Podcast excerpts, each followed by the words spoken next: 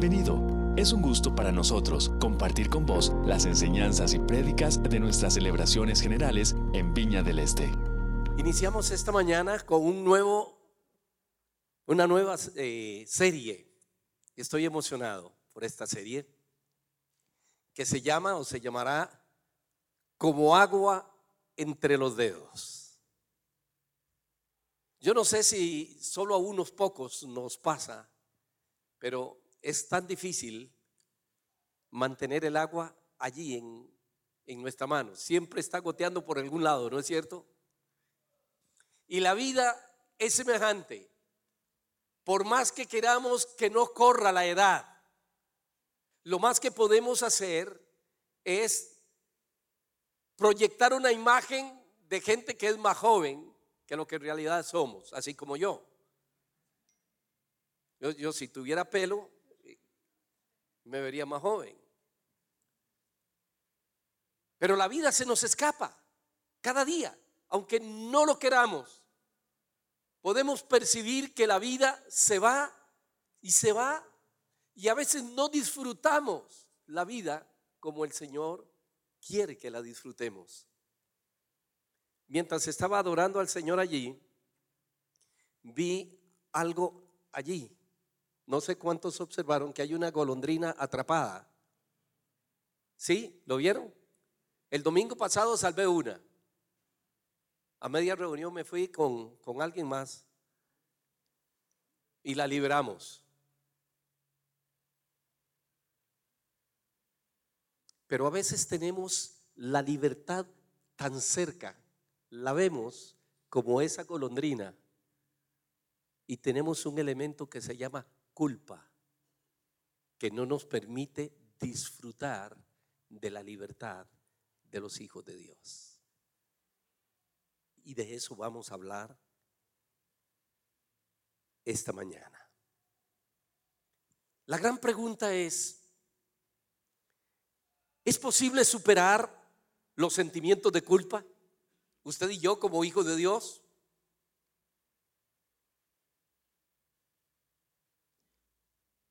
Alguien dijo que la culpa es una catástrofe emocional y espiritual.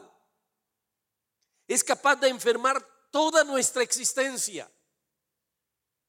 Pero hoy el Señor no solamente quiere que lo sepamos, que podemos ser sanos y libres, sino que lo experimentemos. Experimentemos la libertad de los hijos de Dios.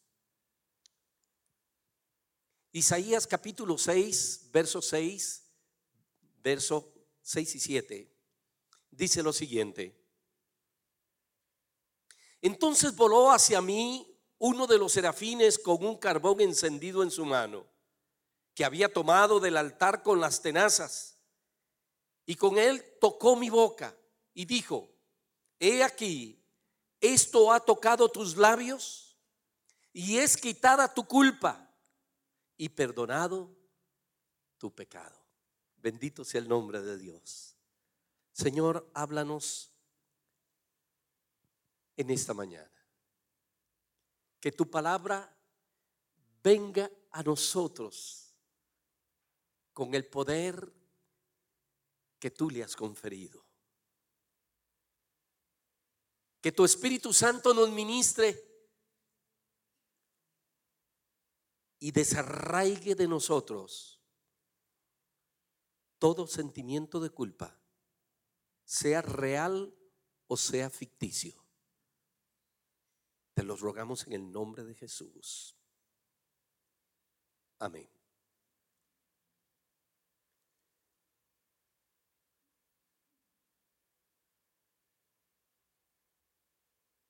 Yo no sé si alguno de los que aquí estamos nos hemos librado del sentimiento de culpa. Levanten la mano los que nunca han sentido culpa.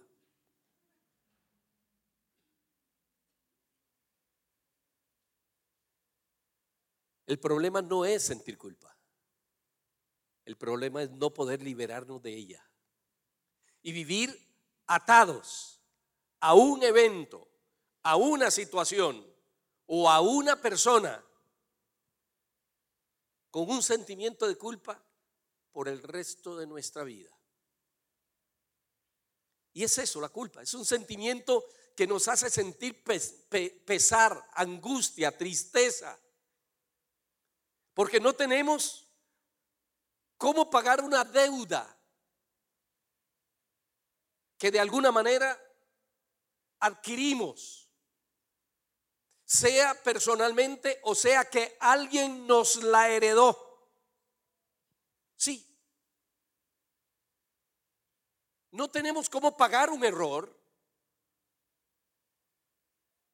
o reparar las consecuencias de un error. Eso nos provoca culpa. Y hay quienes tienen una culpa porque alguien sencillamente nos hizo sentirla quizás desde nuestra tierna infancia.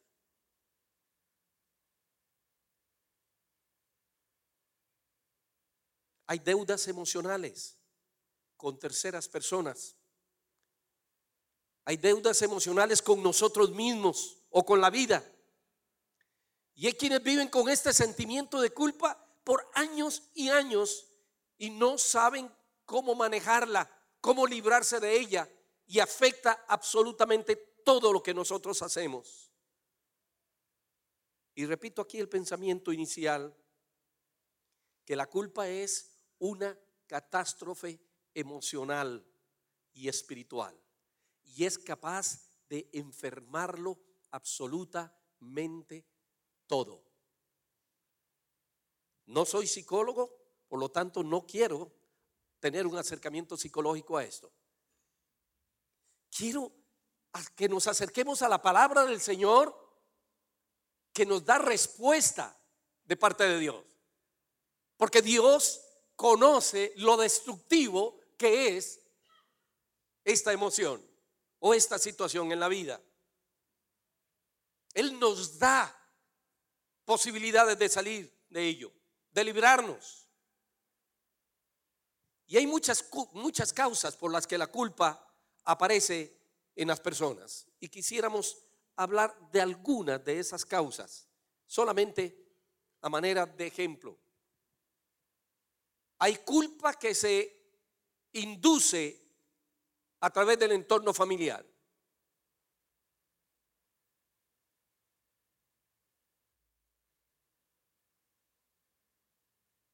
Hay hijos que han recibido de sus padres que ellos no merecen nada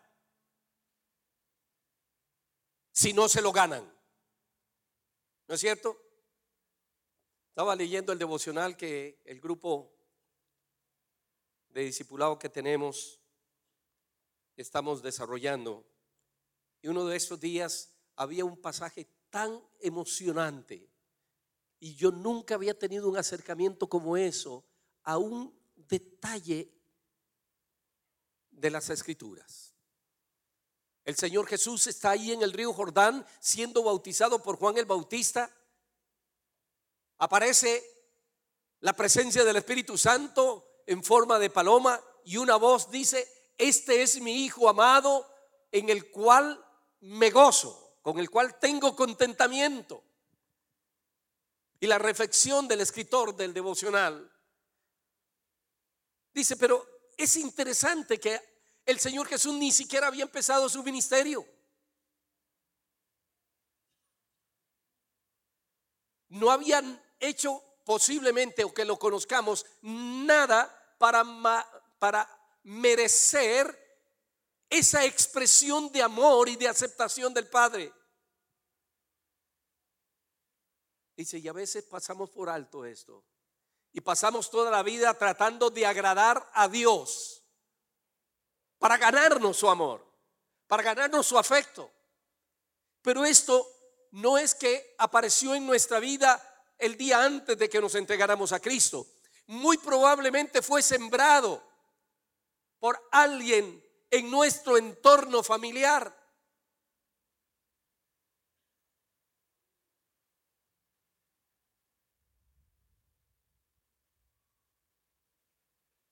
conocí una familia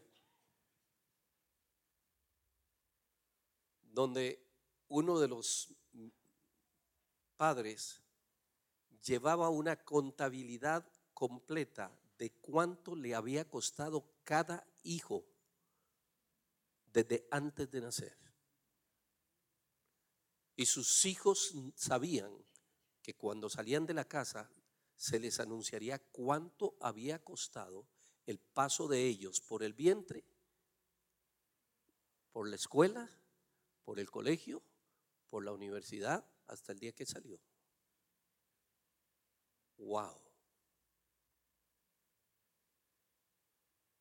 Los hijos son caros. ¿Sí o no? Padres, son caros los hijos. Son caros en todo el amplio sentido de la palabra, económicamente, tiempo, sufrimiento, noches de descanso dedicadas a ellos. Pero, ¿quién los pidió?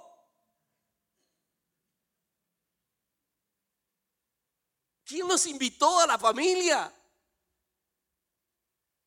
¿Cuánto han llenado nuestra vida de, de vida? ¿No es cierto? Igual los nietos.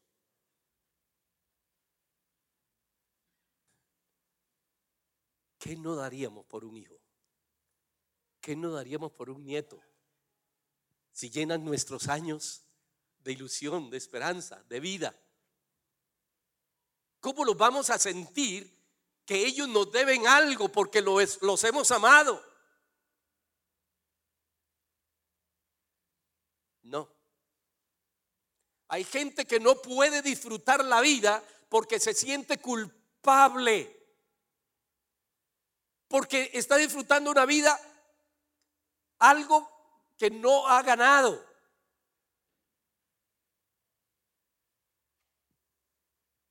Que si no hay sacrificio y sufrimiento previo, no se puede disfrutar ni se puede ser feliz.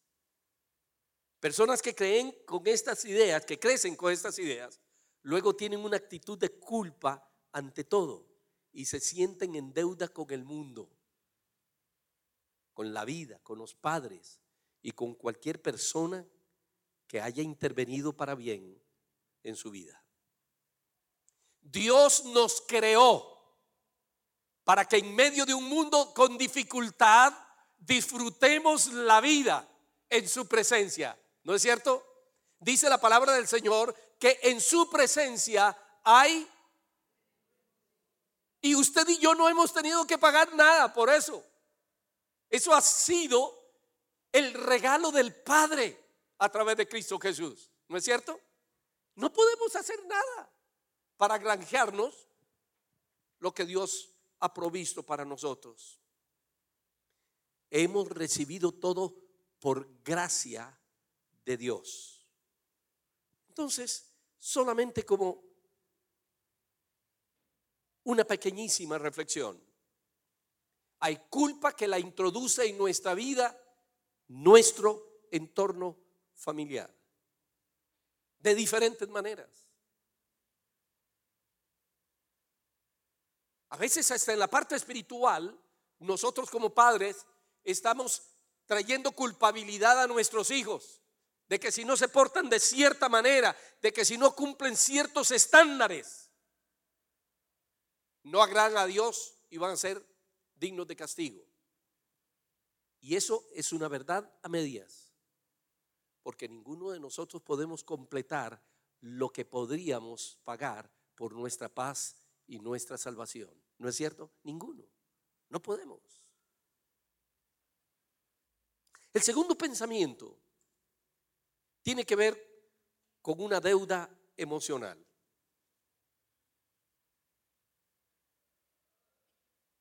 Y aquí quiero ser muy cuidadoso con mis palabras, porque puedo, puede prestarse para malas interpretaciones.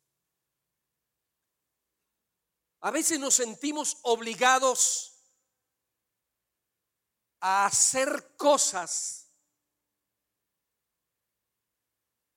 por alguien que de alguna manera nos bendijo en el pasado.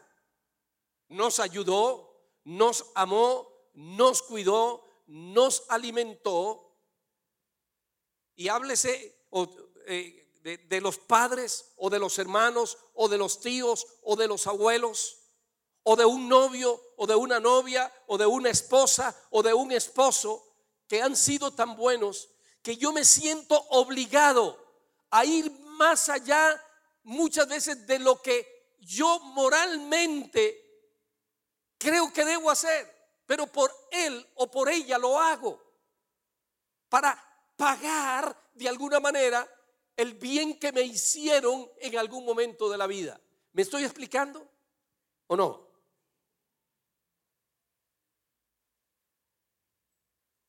Los jóvenes son muy dados a esto.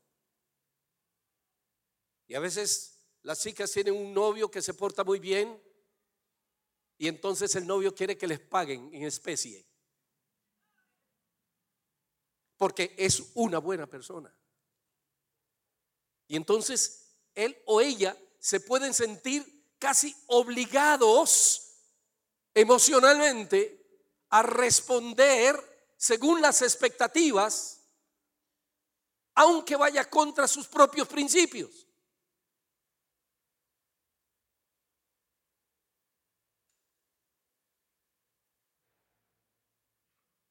Debemos suponer que quienes han hecho algo por nosotros lo han hecho por amor, no esperando recibir restitución alguna. Amén. ¿Cuántos de los padres que están aquí han invertido en sus hijos para que los hijos los mantengan cuando estén viejos?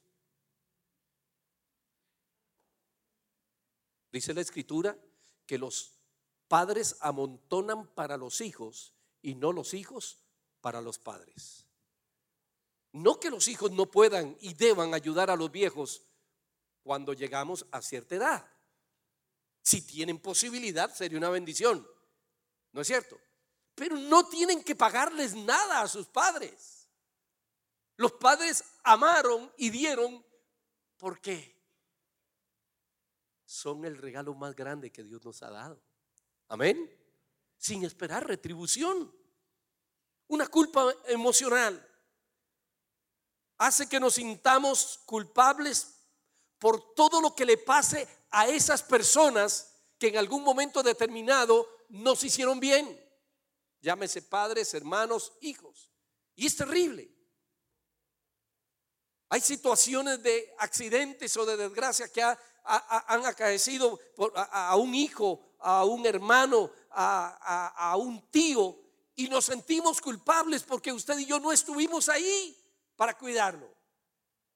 Y hay gente que lleva ese dolor en su corazón, esa acusación constante, aunque no tuviera nada que ver con aquello. ¿Me estoy explicando? ¿Cuántos padres llevan una culpa terrible por un hijo que se cayó y se rompió la frente? Y tiene una cicatriz ahí para el resto de su vida. Y cada vez que uno la ve, se siente culpable porque no estuvimos ahí para cuidarlo que no se cayera. Pero es que los chiquillos se caen, ¿no es cierto? Y se golpean y se hieren y cometen errores. No podemos estar 24 horas al día pegados a ellos porque no los dejaríamos tampoco madurar ni crecer. Sería un agobio terrible. Aunque algunos lo intentan, los niños saben cómo deshacerse de ese control familiar. Gracias a Dios.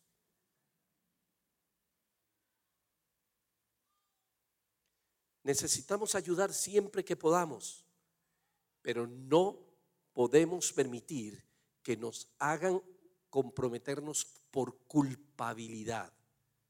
Y a veces tenemos gente alrededor nuestro, amigos, amigas, pastores, eso lo vamos a ver más adelante, eh, eh, padres, eh, tíos, primos que nos hacen sentir culpables por lo que ellos tienen o no tienen, por lo que les pase o no les pasa.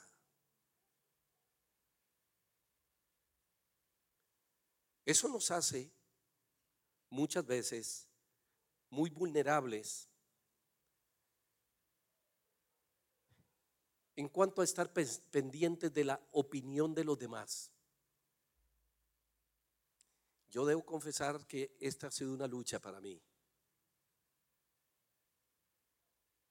Por alguna razón que no he identificado, en algunos momentos de mi vida era muy importante la aprobación de los demás.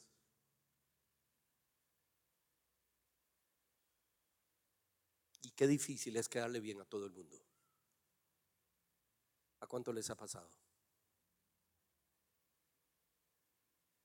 Estamos pendientes de cuál es la opinión que tiene el amigo, el vecino, el hermano, el tío, el abuelo, el padre, el profesor o la iglesia. Por eso es que a veces hay tantos sermones que lo único que hacen es endulzar el oído de la congregación. Porque quien predica está pendiente de la aprobación de quienes tiene al frente. Y eso es una tentación. Y entonces decía un hermano, lo que damos son masajes en lugar de mensajes. Masajeamos la conciencia de la gente pero no decimos nada que ponga en peligro la imagen que tienen de mi persona. Usted y yo no estamos para cumplir expectativas ajenas, sino para cumplir lo que Dios ha diseñado para usted y para mí. Lo único que yo necesito es conocer cuál es la voluntad de Dios, a qué me ha llamado Dios y voy a trabajar por cumplir el llamado de Dios. Amén. Y el Señor va a proveer las fuerzas.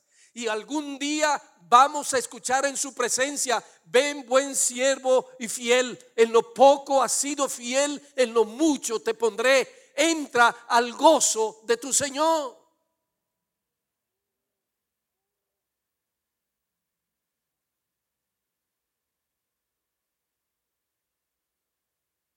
Los padres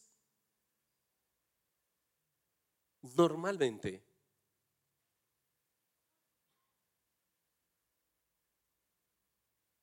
disfrutamos de nuestros hijos, aunque no sean hijos perfectos, aunque en nuestra equivocación, sobre todo los hijos mayores, les va feo, porque pretendemos que sean los hijos perfectos. Ya el segundo, el tercero y el cuarto ya ese crece salvaje. A ese lo crían los modelos de, los hijos mayores, de los hermanos. Pero al primero, ese que así no se estornuda, que así no se cruzan los pies, que así no se siente en la mesa, que así no se come, que así no se esto, que así no se lo otro. Y ah, qué cosa más terrible, hermano. Cómo no soportan los pobres hijos. Pero normalmente cuando maduramos, amamos los hijos independientemente de las tortas que se hayan jalado. ¿Sí o no? ¿Sí o no? Qué difícil fue en el pasado para los hijos de pastores. Los hijos de los pastores no podían correr en la iglesia, porque qué testimonios. Y los hijos del pastor corriendo. Yo tomé una decisión, que corra el que le dé la gana por aquí. Así no tengo responsabilidad de estar frenando los míos. Y los míos hacían cosas extraordinarias. Un día en una iglesia grande, mientras yo predicaba, yo vi que mis hijos estaban pasando por allá y para acá y andaban recogiendo una ofrenda con los gorros en un diciembre. Los dos mayores. Y después llegaron a enseñarme, ¿y eso qué? ¿Y qué hacía con aquello? Qué vergüenza. Gracias a Dios que se les quitaron esas mañas. Pero así los amamos, los aceptamos. Hay una fuente de culpa que ha venido a través de, los, de terceras personas a nosotros. Y crean en nosotros esa culpabilidad de no poder cumplir sus expectativas con respecto a cada uno de nosotros. Pero Dios quiere liberarnos de eso. No que no estimemos y valoremos a quienes están a nuestro alrededor, pero yo no puedo vivir en función de lo que ellos esperan que yo haga. ¿Me estoy explicando? No puedo. Hijos que están culpables el resto de la vida porque se rebelaron contra los padres y no quisieron estudiar ingeniería como el padre y el abuelo y el tío y el bisabuelo estudiaron y les dio la gana de estudiar teología.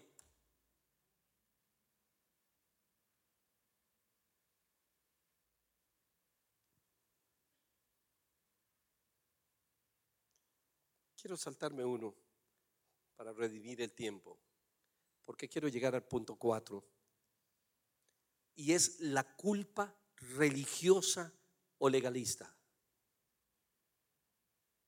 Es terrible que la culpa que dentro de la iglesia proyectamos a quienes vienen, de alguna manera afecta nuestro entendimiento de la gracia de Dios.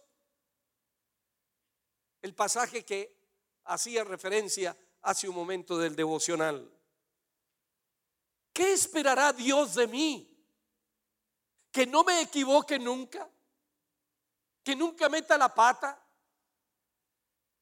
Cuando yo veo o leo los salmos imprecatorios, siempre me preguntaba, ¿cómo recibirá Dios unas palabras de tal enojo, de tal rebeldía en el corazón humano? Y aparecen en la Biblia. ¿Saben cuáles son los salmos imprecatorios, no? ¿Quién no sabe? Son unos salmos muy interesantes, donde hay una oración del salmista y está expresando el enojo y todo lo que viene con ello. Y por ejemplo, si no mal no recuerdo, hay uno que viene y dice, Señor, deseo coger los niños y estrecharlos contra los árboles. Wow. Y está en la presencia del Señor, hablándole a Dios que quiere hacer eso. Que les cortes el cuello a todos. Wow. Vale que el Señor no cumple todo lo que nosotros estamos diciéndole, hermano. Pero el legalismo cristiano anula la gracia de Dios. Porque por gracia sois salvos. Ninguno de nosotros podemos cumplir las expectativas que otros han puesto sobre nosotros en cuanto a la perfección cristiana. Hay una responsabilidad de cada uno de nosotros de vivir conforme a las reglas del juego del reino de Dios. ¿Sí o no? Pero hay momentos de la vida en que nosotros no podemos hacerlo solos. Para eso está Dios. Es Él en nosotros. Es Cristo en nosotros el que produce las transformaciones. Yo no puedo cambiar a nadie. Ni como pastor, ni como consejero. Yo no puedo cambiar a nadie. Yo puedo acompañar a alguien y mostrarle el camino para que el encuentro con el ser eterno transforme su vida desde su cabeza hasta la planta de sus pies.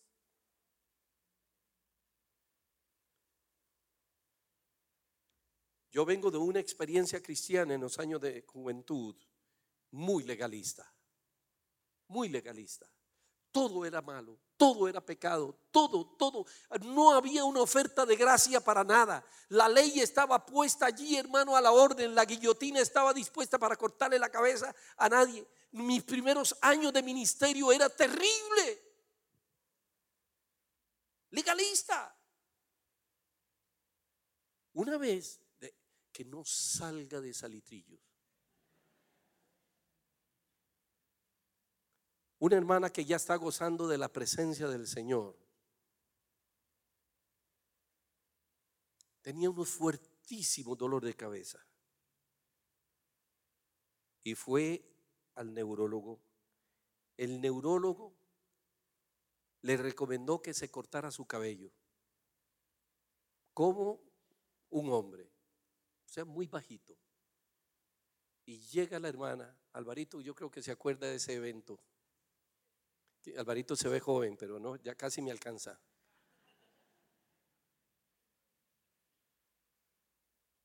Y apenas la vi yo entrar a la iglesia, le dije, hermana, ¿qué ha hecho?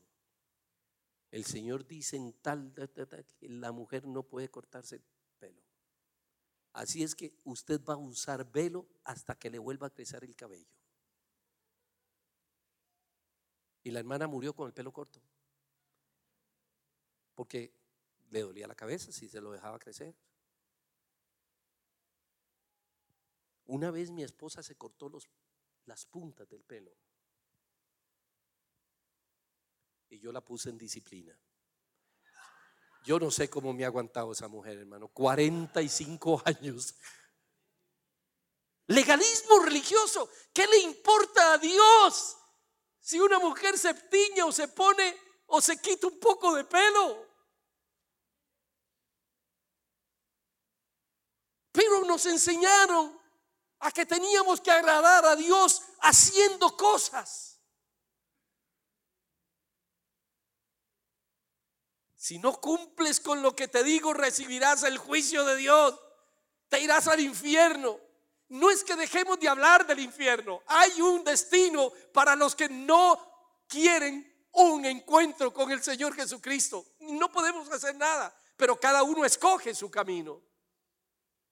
Pero cuando hemos venido a una relación salvadora con Cristo Jesús, nos libera y nos eh, eh, trae a una experiencia de libertad, de gracia, donde somos amados no por lo que hacemos, sino por lo que somos. Somos hijos del Rey de Reyes y del Señor de Señores. Amén.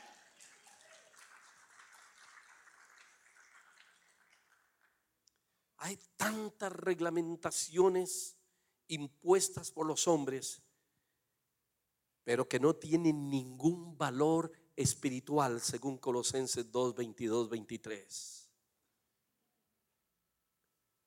Si usted y yo nos equivocamos, abogado tenemos para con nuestro Padre. Amén. A Cristo Jesús.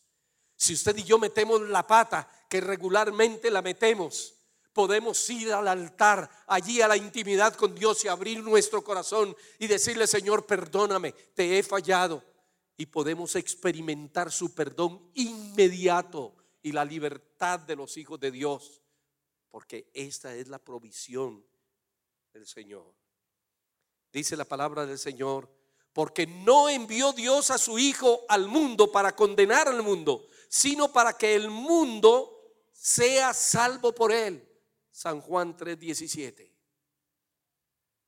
En todo caso, el Espíritu Santo es el que convence al mundo de pecado, de justicia y de juicio. Amén. Quienes somos hijos de Dios, tenemos aquí entre pecho y espalda la presencia permanente del Espíritu Santo que nos está indicando por dónde debemos caminar, qué es lo mejor para cada uno de nosotros. Un pensamiento más quienes, hemos estado de alguna manera ayudando personas y algunos nos metemos a aconsejar cuando no nos llaman, han, llamado a aconsejar. Y algunos hemos sido mal entrenados y le decimos a la gente qué es lo que tiene que hacer. Y a veces la gente hace lo que le decimos que hagan y metieron la pata. ¿Le ha pasado a alguno? Que ha aconsejado a alguien, hizo lo que se le aconsejó y después viene y dice, hermano, y fue culpa suya. Porque usted fue el que me dijo que hiciera tal o cual cosa. ¿Sí o no? Hay gente que quiere que le estén diciendo qué, qué hacer en cada momento. Pero cada uno de nosotros tiene que elegir.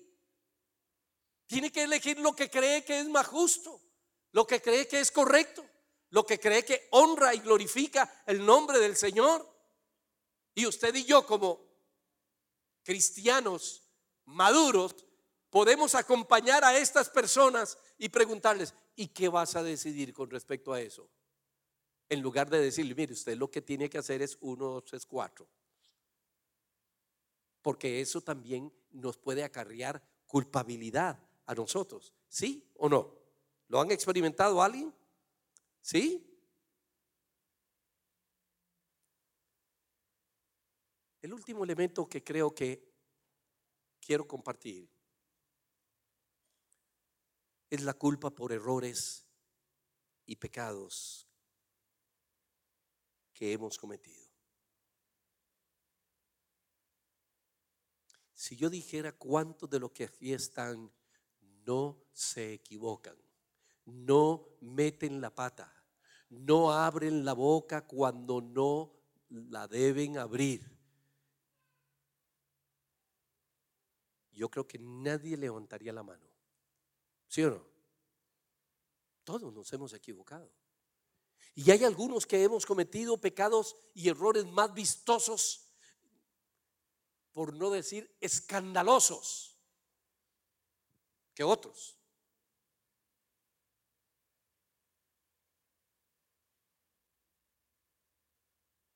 Y qué liberador es conocer que independientemente de la gravedad del pecado o del error que hemos cometido, el Señor Jesucristo es fiel y justo para perdonarnos de toda maldad, de todo pecado, de toda eh, equivocación. La sangre de Cristo Jesús todavía fluye para borrarlo de nuestra existencia. No necesitamos justificarnos.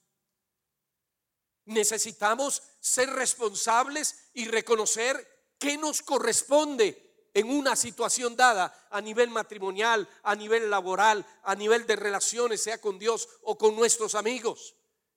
Y que seamos sensibles y valientes para reconocer, reconocer y decir, fulano, quiero pedirte perdón, metí la pata, dije lo que no tenía que decir, hice lo que no tenía que hacer y te pido que me perdones. Esa es tu tarea. Porque hay quienes no asumen su responsabilidad, ni delante de Dios ni delante de sus semejantes. Y entonces comienzan a buscar culpables y, a buscar No es que yo no, no me di cuenta, es que yo no quería. No, no, no, no es que quería. Si hemos lastimado a alguien, necesitamos buscar pedir disculpas y reconocer que hemos metido la pata. No podemos zafar el lomo, decía mi madre, a nuestra responsabilidad. Amén. Amén.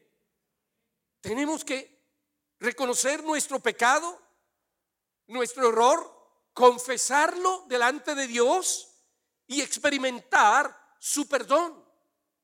Y hasta donde sea posible, si podemos restituir, porque la restitución es toda una, una doctrina muy complicada, porque a veces no podemos eh, eh, eh, restituir. Voy a poner un caso muy, muy extremo, pero que lamentablemente se da.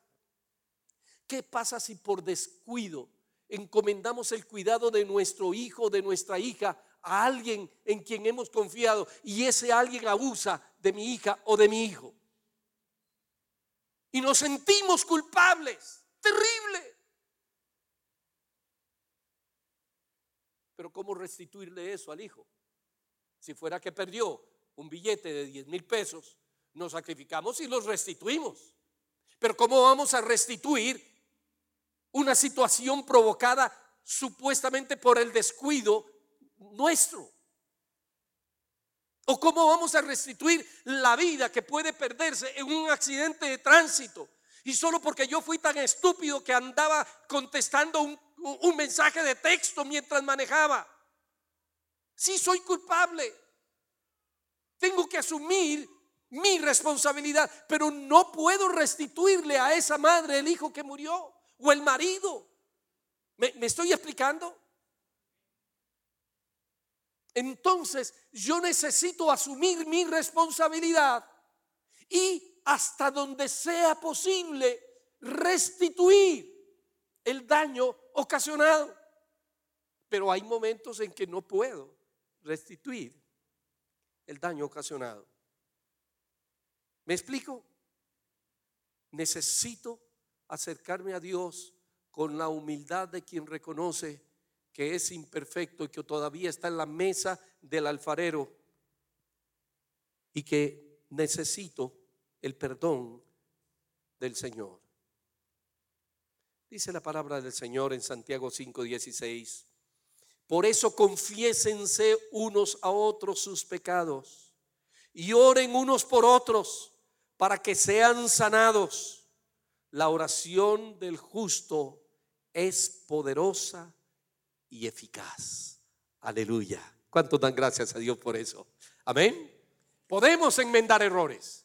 Podemos sentirnos libres de la culpa si hemos reconocido nuestro pecado y hemos ido al lugar correcto, a la presencia de Dios para resolver eso. Y si como consecuencia hemos afectado a terceros a nuestro alrededor, ir a ellos y reconocer nuestro pecado y arrepentirnos de ello.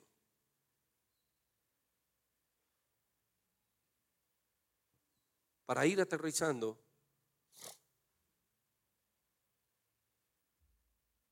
muchas veces estamos manejando actitudes que son producto de nuestra de nuestro sentido o sentimiento de culpabilidad y no nos damos cuenta.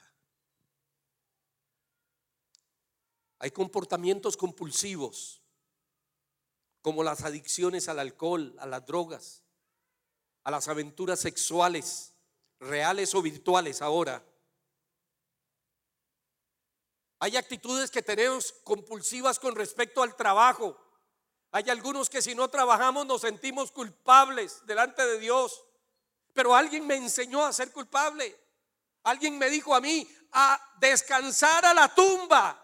Porque mientras usted está con sus hijos en la playa, las almas están haciendo fila para entrar al infierno. ¿Cómo iba a estar yo en la playa feliz de la vida? Cada minuto que estaba ahí sin predicar el Evangelio, las almas entraban al, al infierno por culpa mía. Y entonces por 15 años yo no tuve ni, dos días de vacaciones con mis hijos. Porque qué cuenta le entregaba yo a Dios de las almas que iban al infierno por culpa mía. Ese es otro de los legalismos espirituales. Hay excesos con respecto a la comida con respecto al trabajo. Hay gente que tiene una falsa amistad, eh, humildad, porque se presenta como que no merece esto o aquello.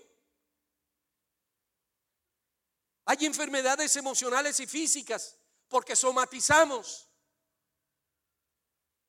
Esa culpabilidad que venimos arrastrando a lo largo de los años.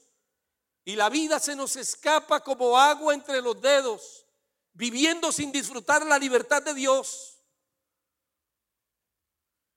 La relación con Dios se debilita. Hay un alejamiento porque la persona se siente indigna de la presencia de Dios.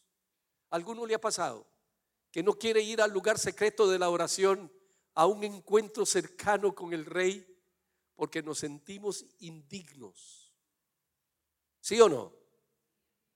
Pero eso lo sentimos también en relación con nuestros familiares. A veces cuando hemos metido la pata, ¿cómo nos acercamos a la esposa? Y en esos momentos, yo no sé si todavía se acostumbra, en mi tiempo se acostumbraba que cuando uno se enojaba se, dormía de espaldas. ¿Todavía se acostumbra a eso?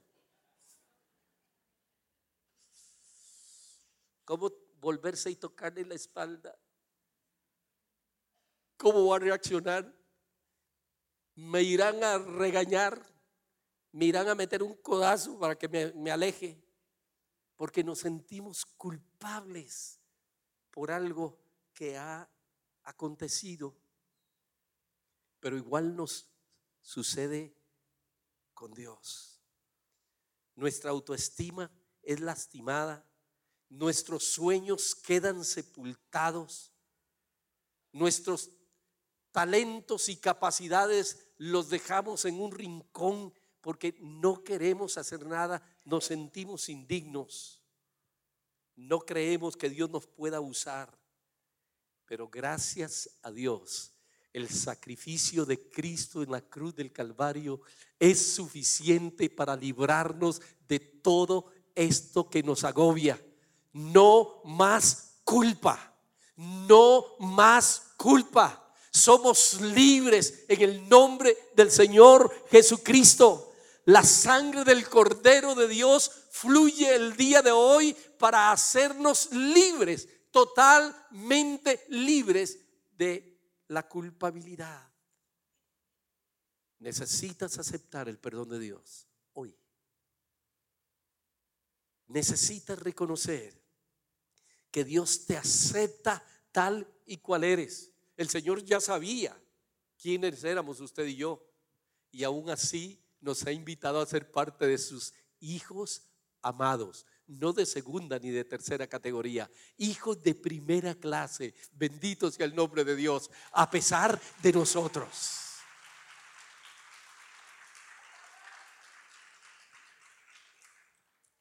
No permitas que la bendición y la paz de Dios se te escurra como agua entre los dedos por causa de la culpa. Entrégala al Señor en esta mañana y experimenta la libertad de los hijos de Dios. Amén. Señor, gracias porque podemos cantar libre soy. Libre de la culpa. Libre de las adicciones por causa de ella. Libre de una autoestima afectada, porque nos han hecho sentir mal. Hoy puedo decir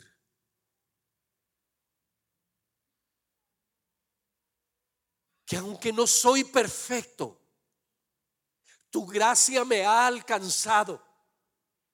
Soy tu hijo me has perdonado y me seguirás perdonando en el futuro.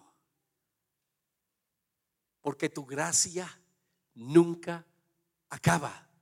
Y porque donde abundó el pecado, sobreabundó tu gracia, tu ternura y amor. Hoy, Señor, tomamos la decisión de entregar nuestra culpabilidad a ti, en tus manos.